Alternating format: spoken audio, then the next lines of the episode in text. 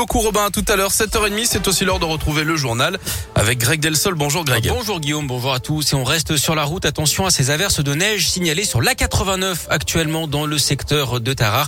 Les opérations de déneigement sont en cours, soyez prudents dans le secteur. À la une, la région Auvergne-Rhône-Alpes, à la loupe, l'Institut de la statistique INSEE lance aujourd'hui son recensement annuel de la population. 1 200 000 habitants sont concernés dans 913 communes, c'est 15% de la population de nos 12 départements. L'enquête va durer plusieurs plusieurs semaines, près de 3000 agents recenseurs déposeront une notice dans les boîtes aux lettres. Il suffira ensuite de remplir le questionnaire sur Internet. Les données sur l'âge, le sexe, le niveau d'instruction, la profession, le mode de déplacement domicile-travail permettront d'adapter les politiques publiques, mais aussi de voir si les modes de vie ont évolué pendant la crise sanitaire.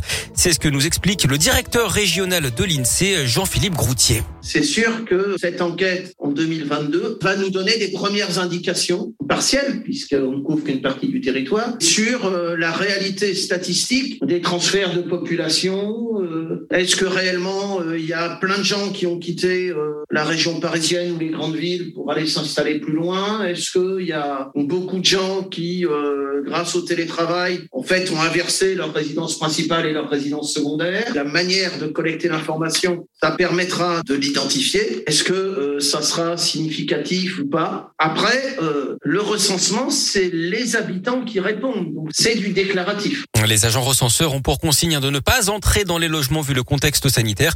Je rappelle que le recensement est un acte confidentiel, obligatoire, mais aussi gratuit. Les agents ont une carte officielle hein, pour se présenter. Si de l'argent vous est demandé, c'est une fraude. Plus d'infos sur radioscoop.com.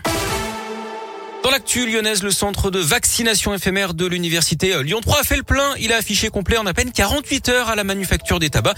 Tous les créneaux sont réservés pour les étudiants et les personnels. 1100 personnes qui doivent recevoir une injection jusqu'à ce soir. L'actu, c'est aussi ce conseil de défense sanitaire. Ce matin, le gouvernement devrait prolonger les mesures de restriction pour une durée de deux semaines supplémentaires.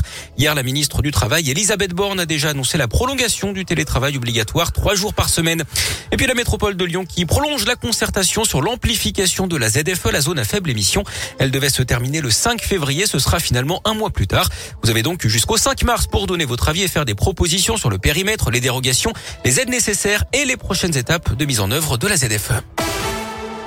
Du sport, du foot, Loukeba a tout d'un grand à la veille du derby entre l'OL et l'AS Saint-Etienne. Coup de projecteur sur ce jeune joueur issu du centre de formation. En profitant des blessures de Denayer et Diomandé, Castello Loukeba a été titularisé lors des cinq dernières rencontres. Dans une charnière à trois aux côtés de Boateng et Da Silva, le défenseur de 19 ans ne cesse d'impressionner, même au sein du club, Valentin Chenard. Oui, c'est une perle rare de l'académie. On peut se permettre de comparer ses débuts à ceux du champion du monde, Samuel Umtiti.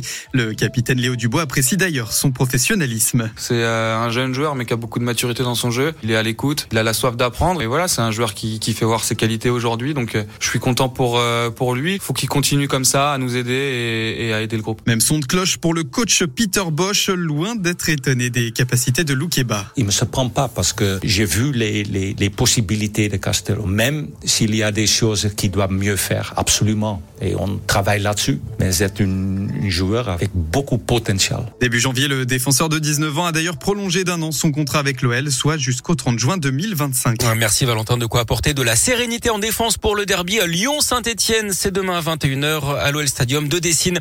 Et puis du basket avec les filles de Lasvel qui jouent en Coupe d'Europe ce soir face aux Russes de Siktigvar. C'est à 20h à Mado Bonnet. Elles ont 13 points d'avance.